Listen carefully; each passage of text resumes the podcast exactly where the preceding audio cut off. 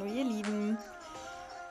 Es freut mich, dass ihr zur heutigen Podcast-Folge eingeschaltet habt. Ähm, es ist jetzt in den letzten 24 Stunden, okay, mach mal 36 Stunden draus, jetzt die dritte Podcast-Folge, die ich aufnehme. Ähm, ich war nämlich gestern beim Snox Coffee Treff. Wer diese Institution, die Veranstaltung noch nicht kennt, ähm, wird immer vom Team Snox organisiert. Äh, das Team Snox ist ein äh, Unternehmen, beziehungsweise Snox ist ein Unternehmen, äh, das sich auf Sneaker, Socken und Boxershorts, wenn ich es richtig im Kopf habe, spezialisiert hat. Ähm, sind da Platz 1 bei ähm, den ganzen Amazon-Sellern und äh, auch bei Boxershorts wohl ziemlich weit oben im Ranking. Also für alle, die für Weihnachten noch das ein oder andere Geschenk brauchen, schaut auf jeden Fall mal vorbei. Und äh, ja, der Snox Coffee Treff ist quasi eine Möglichkeit für Gründer, äh, für junge Unternehmer und auch andere ähm, aus dem Business, die das Ganze interessiert, die networken wollen, aber dann eben doch in einem sehr angenehmen Rahmen, sich sonntags zu treffen. Es gibt Kaffee, es gibt tolle Gespräche. Es wird immer eine Folge für den Snockcast aufgenommen, den Podcast von äh, Johannes und seinem Team. Da werden äh, Gründerthemen behandelt. Man spricht eben über Amazon-Seller-Themen, also alle, die einen Online-Shop haben. Vielleicht ist das für euch was Interessantes. Ähm, gibt aber natürlich auch immer mal wieder andere spannende Themen. Gestern war es zum Beispiel, wie mache ich mich selbstständig, wenn ich eigentlich einen geilen Angestelltenjob habe und ein ziemlich cooles Angestelltenverhältnis, aus dem ich eigentlich gar nicht raus will. Was ist dann eigentlich so das Problem dahinter? Und genau, ich habe dann äh, als erstes ein Interview mit Olli und Tim aufgenommen.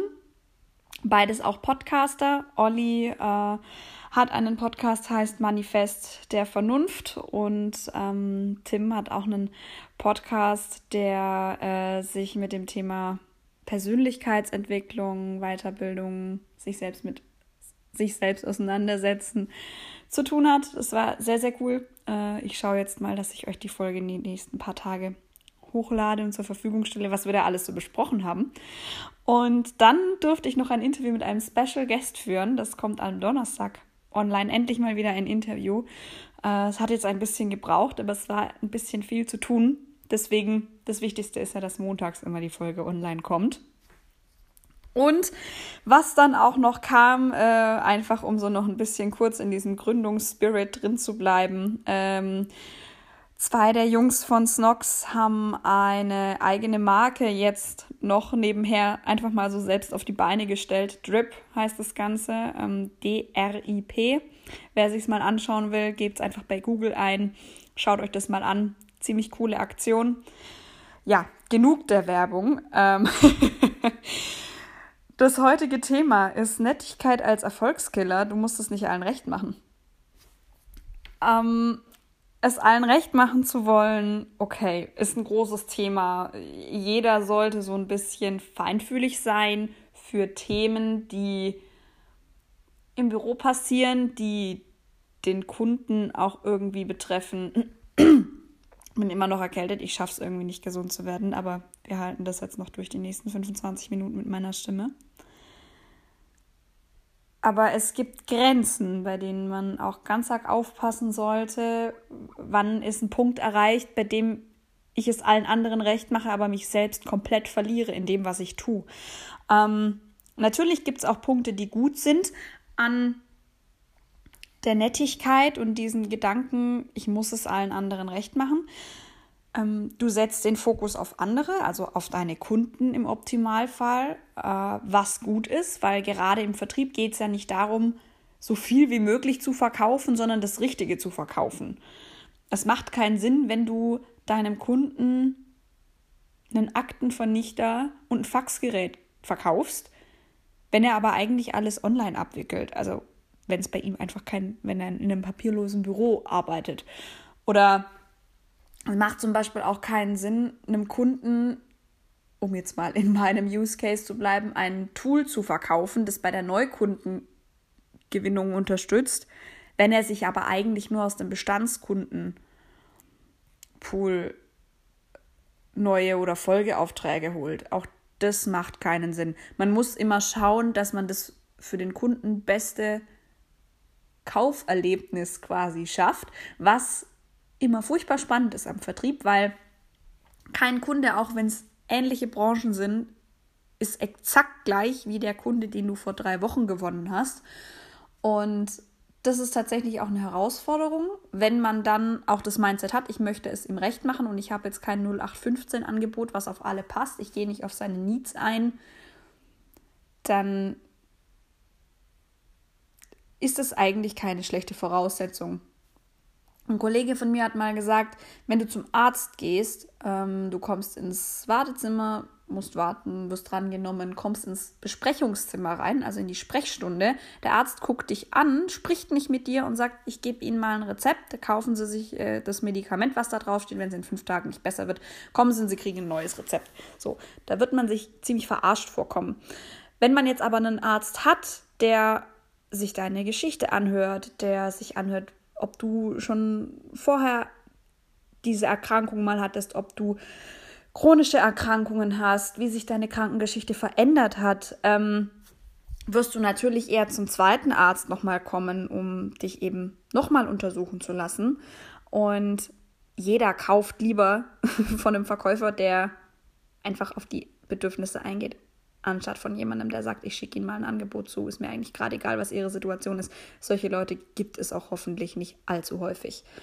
Ähm, was natürlich damit auch Hand in Hand geht, ist, dass du dir mehr Mühe gibst. Ähm, du gibst dir mehr Mühe, ein gutes Bild beim Kunden zu erzeugen, weil du ja nicht nur für dich selbst stehst, sondern ja auch für das Unternehmen, für das du arbeitest. Also du bist ja auch ein Aushängeschild.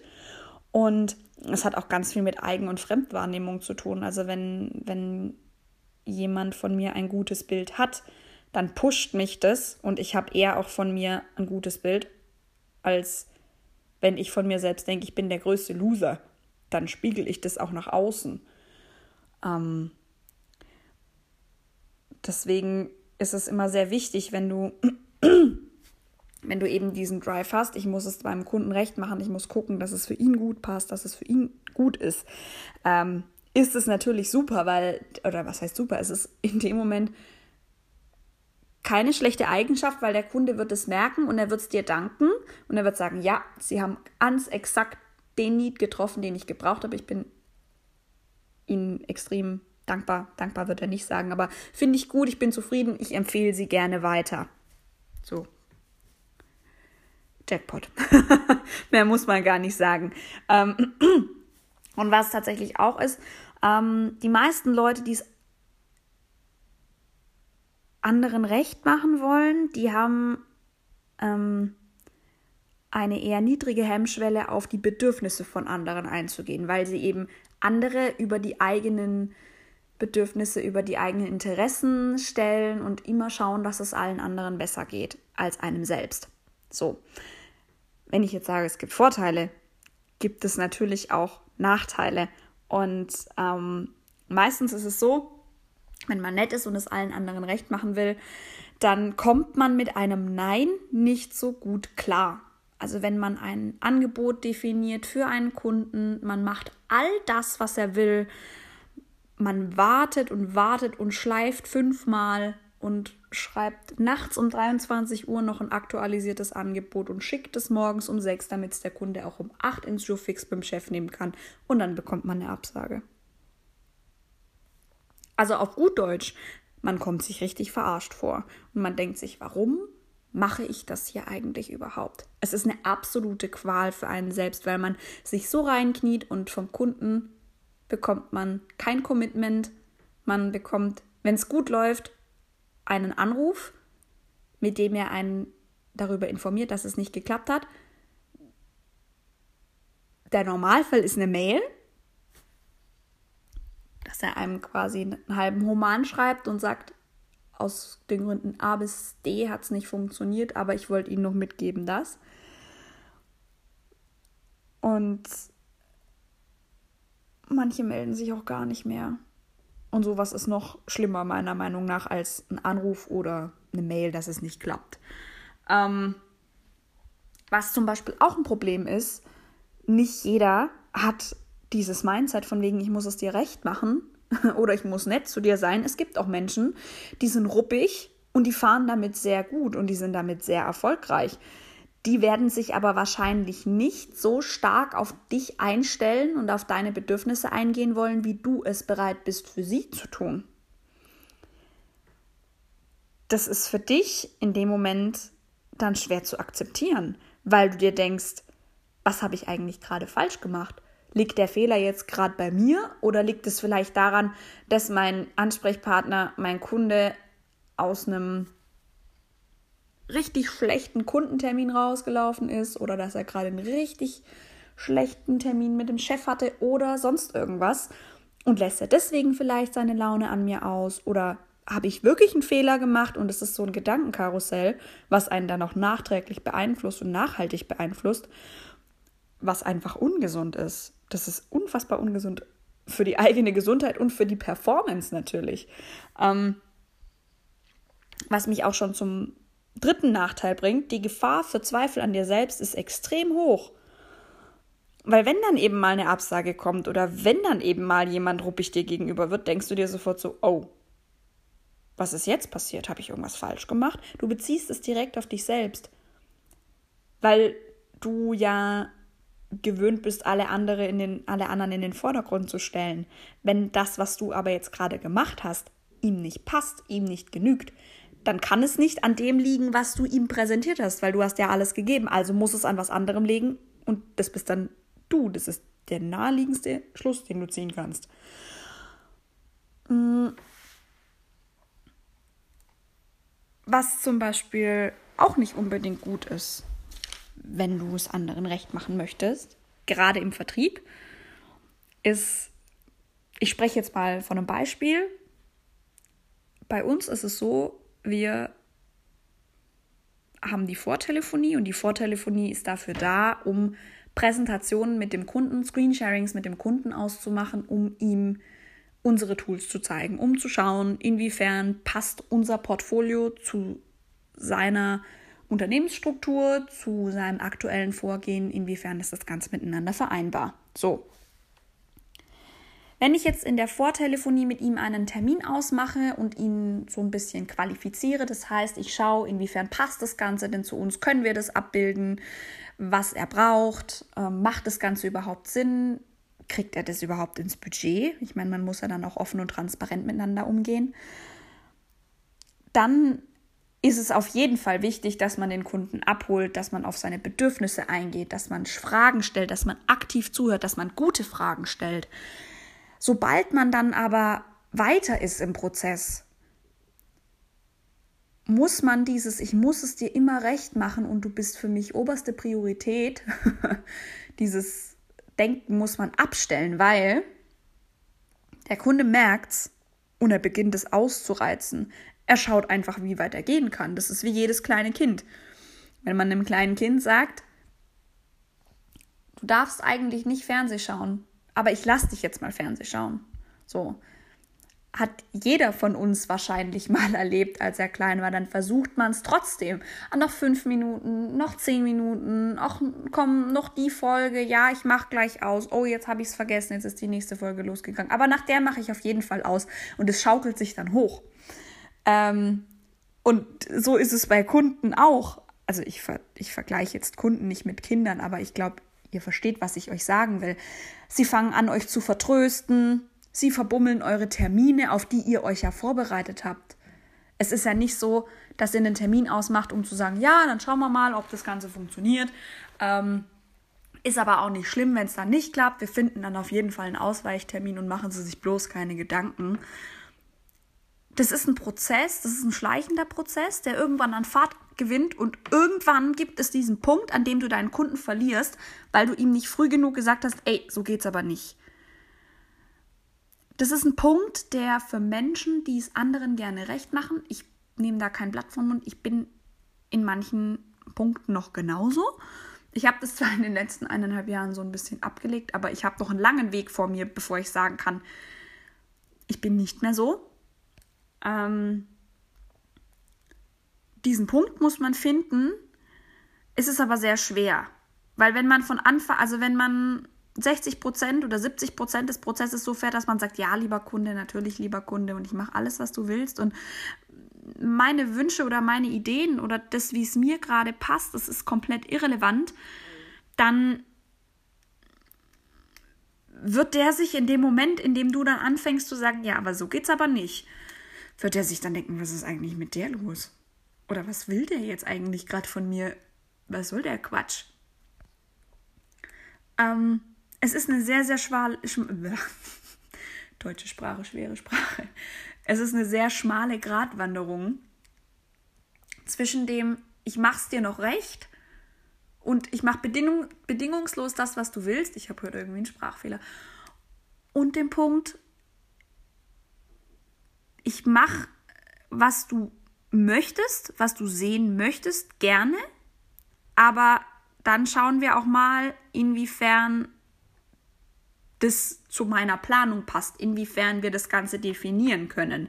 Weil du hast im Vertrieb keine Zeit für Eiertanz, wenn man das so sagen kann. Es gibt natürlich immer wieder Ausnahmen. Es gibt große Unternehmen, bei denen sehr viele Menschen in eine Entscheidung involviert sind, bei denen sehr viel abgestimmt werden muss, bei denen du dann eben auch mal ein Angebot fünfmal am Tag umändern musst, weil da was nicht passt und da noch was zu viel ist und da aber was zu wenig. Das ist vollkommen klar. Ähm, diese Kunden meine ich aber gerade nicht. Ich meine gerade die Kunden, die meinen, sich alles Mögliche rausnehmen zu können, weil man selbst als Vertriebler ihnen in einem vorherigen Punkt in der Kommunikation, im Prozess nicht gesagt hat, so läuft es aber gerade nicht. Das geht so nicht. Das können wir so nicht machen. Ich meine, man braucht ja dann noch ewig mit der Nachbearbeitung. Das ist ja mal was ganz anderes. Und es hält einen ja dann auch von anderen wichtigeren Themen ab. Ähm es ist tatsächlich so, die Absage mag für den ein oder anderen, der hier zuhört, ein Punkt sein, an dem man sagt, boah, da habe ich aber jetzt echt was falsch gemacht. Also irgendwie das kann ja nur an mir liegen. Ich habe mir doch so viel Mühe gegeben. Okay. Aber wenn ihr eine Absage bekommt und euch ein Kunde irgendwann mal sagt, hey, nee, äh, das ist nicht, äh, wir kommen da nicht zusammen, wir kommen nicht auf einen grünen Zweig, wir möchten von ihrem Angebot absehen. Dann fasst euch mal selbst ein Herz, bevor ihr euch das alles viel zu sehr zu Herzen nehmt und ruft an und fragt, hey, Woran hat es gelegen? Was ist der Grund, warum wir zukünftig nicht zusammenarbeiten werden? Und dann werdet ihr Absagegründe bekommen. Und es gibt gute Absagegründe. Es gibt den Absagegrund, es passt gerade nicht ins Budget. Ich habe kein Geld mehr, was ich ausgeben kann. Oder bei uns wird ein neues, weiß ich nicht, CRM oder ERP-System eingeführt dass der da kein Geld auf der hohen Kante hat, geschweige denn Personalkapazitäten, die er einsetzen kann für euren Auftrag oder für euer Produkt oder eure Dienstleistung, ist auch irgendwo verständlich. Aber auch da kann man dann sagen, okay, gut, kann ich vollkommen nachvollziehen. Ähm, danke auf jeden Fall für Ihre offene äh, und ehrliche Info, also für, für diese offene und Ehrlichkeit. Aber wann kann ich mich denn wieder melden? Ab wann würde es denn Sinn machen, die Gespräche wieder aufzunehmen? Was wichtig ist, wenn ihr nett seid. Ich finde das Wort nett ganz schrecklich, weil es gibt ja auch das Sprichwort, nett ist die kleine Schwester von Scheiße. ich will jetzt nicht sagen, dass jeder, der nett ist, automatisch auch, ne? Ihr wisst, was ich meine, aber daran muss ich immer denken, wenn ich das Wort nett sage. Wenn ihr glaubt, dass ihr nett seid und dass ihr eher die Bedürfnisse von anderen über eure eigenen stellt und dass ihr es lieber anderen recht macht, anstatt mal für eure eigene Überzeugung und für euren eigenen Standpunkt einzustehen, ähm, dann erinnert euch immer mal wieder zwischendrin daran, dass ihr auch ein gewisses Level von Verbindlichkeit einfordern könnt für das, was ihr da tut. Wenn ihr euch abends hinsetzt und eurem Kunden das an dem Tag schon zum fünften Mal überarbeitete Angebot zuschickt und ihr wisst, er hat Angebotsabstimmung oder er hat Jour fix mit seinem Chef am nächsten Morgen um 8, würde ich ihm das Angebot zuschicken und würde sagen, hey, Herr Müller, anbei finden Sie Ihr überarbeitetes Angebot. Äh, viel Erfolg morgen beim Termin. Lassen Sie uns doch um 15 Uhr miteinander telefonieren. Dann können Sie mir ein Feedback oder ein Update mitteilen. So. Ihr schafft Verbindlichkeit, was in dem Moment wahrscheinlich bei eurem Kunden auch vollkommen normal ist, weil er sagt, hey ja, natürlich, klar, die hat mir jetzt heute das, zum, zum fünften Mal das Angebot überarbeitet, dass die wissen will, was dabei rauskommt, ist ja, ist ja okay. So. Das wird euch niemand ankreiden, dass ihr da ein Feedback möchtet für die Arbeit, die ihr geleistet habt. Ich meine, es ist eure Arbeit. Ihr habt den ganzen Tag auch noch was Besseres zu tun, im Zweifel, als fünfmal Angebote abzustimmen. Ihr habt noch andere Kunden, um die ihr euch kümmern möchtet. Ihr habt noch andere Projekte, in denen ihr eingebunden seid. Keine Ahnung, vielleicht ist euer Kind krank, euer Partner auf Geschäftsreise oder weiß ich nicht, Vater liegt im Krankenhaus, ich weiß es nicht, aber ihr habt genug andere Themen, um die ihr euch auch kümmern müsstet, ähm, dann könnt ihr auch eine gewisse Art von Commitment von eurem Kunden einfordern. Wenn ihr dann dieses Commitment nicht direkt bekommt als erste Reaktion, sondern dann dieser Eiertanz wieder weitergeht, von wegen, ah, ja, nee, also 15 Uhr passt mir, hm, nee, also dann Donnerstag, nee, Samstag, dann bin ich zwei Wochen im Urlaub, dann würde ich auch ganz offen und ehrlich fragen, okay, wenn Sie das jetzt nicht direkt mit mir fixiert bekommen, wie wichtig ist es Ihnen denn? Das ist eine unfassbar unangenehme Frage am Anfang. Und ich glaube auch nicht, dass irgendein Vertriebler, der lange im Business ist, diese Frage, wie wichtig ist Ihnen das Thema, gerne stellt. Sie gehört für ihn zum Standardrepertoire. Das ist eine Frage, die man abgeklopft haben muss, weil sie ja auch gleichzeitig ein Indikator dafür ist, wie sich das Ganze entwickelt. Aber es ist jetzt nicht die Frage, die man als allererstes stellt. So, wie wichtig ist das Thema? Wie schnell wollen Sie denn Geld rein investieren? Sondern, dass man sagt, okay, wie wichtig ist das Thema? Wie machen Sie es aktuell? Welche nächsten Schritte sind denn geplant? Aber wenn ihr schon, also am Anfang des Prozesses kann man die Frage gerne stellen, damit man die Spreu vom Weizen trennt. Aber wenn man weit fortgeschritten ist im Prozess und dann irgendwann merkt, okay, da kommt nicht das Commitment, was ich mir erhoffe, da kommt nicht das zurück, was mir auch zusteht in dem Moment, dann fällt einem die Frage sehr viel schwerer. Weil man hat sich ja darauf eingestellt man hat ja geguckt, dass es für den anderen passt, dann ist es keine schöne Frage. Und wenn man dann auch noch damit rechnen muss, 50-50 Chance, dass eine Absage kommt, das ist auch nicht schön. also versucht wirklich für euch Verbindlichkeiten einzufordern. Wenn ihr jetzt beispielsweise wie, wie ich, wie wir, wie EchoBot im Software-as-a-Service-Tool-Vertrieb seid, generell im Softwarevertrieb, und ihr bietet eine Testversion an, dann sagt, hey, ich gebe Ihnen das gerne mal für eine Woche frei, aber dann lassen Sie uns doch gleich einen Fixtermin vereinbaren. Viertelstunde, 20 Minuten, dass Sie mir einfach erzählen, wie der Test lief, ob Sie Fragen haben, ob irgendwas unklar war. Dann sprechen wir drüber und sprechen über das weitere Vorgehen. Wohin soll die Reise denn gehen? Wollen Sie ein Angebot von mir? Wollen Sie denn Prozess für einen Monat pausieren? Soll ich mich im nächsten Quartal nochmal bei Ihnen melden? Und ihr werdet merken, der andere, euer Ansprechpartner, euer Gegenüber ist mit einer komplett anderen Einstellung bei dem Ganzen dabei und behandelt euch auch ganz anders, weil er oder sie merkt, hey, mein Gegenüber macht sich Gedanken und es ist hier jetzt gerade kein Kindergarten, sondern es geht gerade um was und das ist wichtig und es ist meinem Gegenüber wichtig, dass wir da irgendwie beide auf den grünen Zweig kommen und dass wir da auch einen gemeinsamen Konsens finden, der für uns beide passt, mit dem wir beide zufrieden sein können. Und es ist am Anfang schwierig. Ich weiß es, ich musste das lernen. Ich lerne das auch gerade immer noch, diese Verbindlichkeiten für mich auch einzufordern. Aber ihr müsst euch immer im Kopf behalten, es ist eure Arbeit. Auch wenn es das ist, was euch absolut erfüllt. Es ist eure Arbeit, ihr könnt das einfordern und es ist euer gutes Recht von eurem Gegenüber zu hören, passt das oder passt es nicht? Wohin gehen wir jetzt? Was ist der nächste Schritt? Wenn ihr beispielsweise, ist jetzt auch wieder was, was damit nicht viel zu tun hat, aber es ist eine Situation, die sicherlich einige von euch kennen. Wenn ihr jemanden kennenlernt, keine Ahnung, ihr trefft euch auf einer Party, auf einer Geburtstagsparty von einem gemeinsamen Bekannten, ihr kommt ins Gespräch, es ist alles nett, ihr tauscht Nummern aus, ihr seid immer mal wieder zwischendrin im Kontakt und dann geht es darum, wie machen wir jetzt eigentlich weiter? Und der andere verschiebt, sagt ab, meldet sich nicht. Schon blöd.